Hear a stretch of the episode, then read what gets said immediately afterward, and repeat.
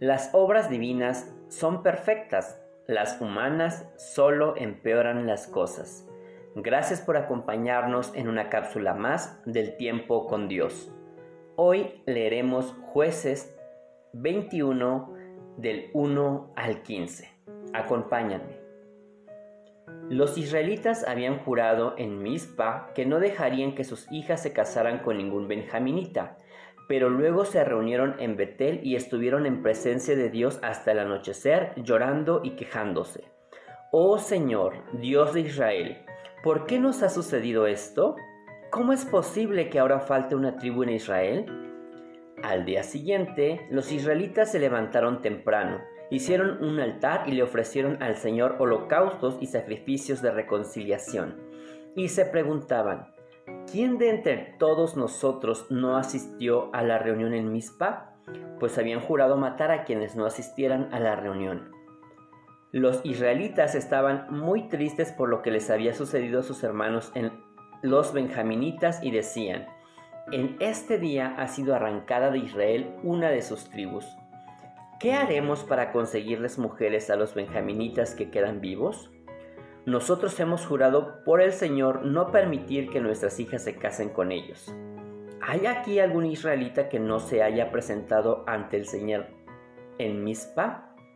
Recordaron entonces que de Jabes Galat nadie había asistido a la reunión, pues al pasar lista no había respondido nadie de este lugar.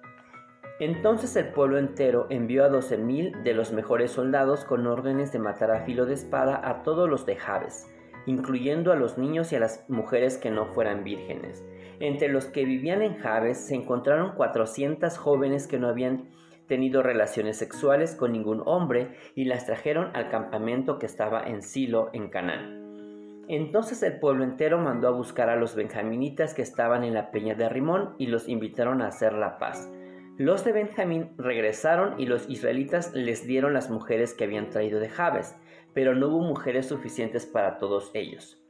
Los israelitas sentían lástima por la tribu de Benjamín porque el Señor había dejado un vacío en las tribus de Israel. Los juramentos hechos en Mizpa tuvieron como intención detener la maldad cometida por los benjaminitas para que no contaminara a toda la nación y asegurar la participación plena de las otras tribus en el castigo que se requería. Pero la matanza excesiva había producido ahora un resultado inesperado. Toda la tribu de Benjamín estaba amenazada de extinción. Este intento para tratar el problema es un caso claro de un juramento para extender otro. Tal vez fue una maniobra justificable legalmente, pero moralmente dudosa, y con un terrible precio que pagó el pueblo de Jabes de Galar. El proverbio 3 del 5 al 7 dice, Fíate de Jehová de todo tu corazón y no te apoyes en tu propia prudencia.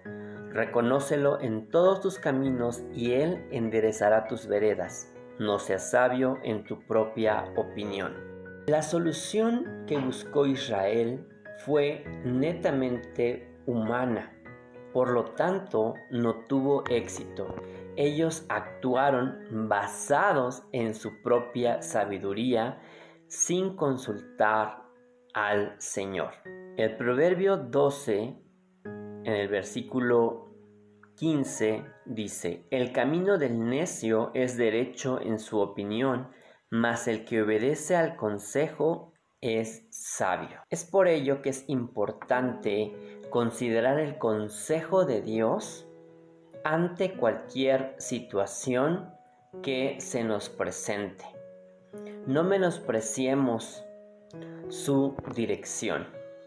Estemos atentos a lo que el Espíritu Santo nos dice a través de la palabra y que nuestro corazón haya en el anhelo de obedecerle cabalmente.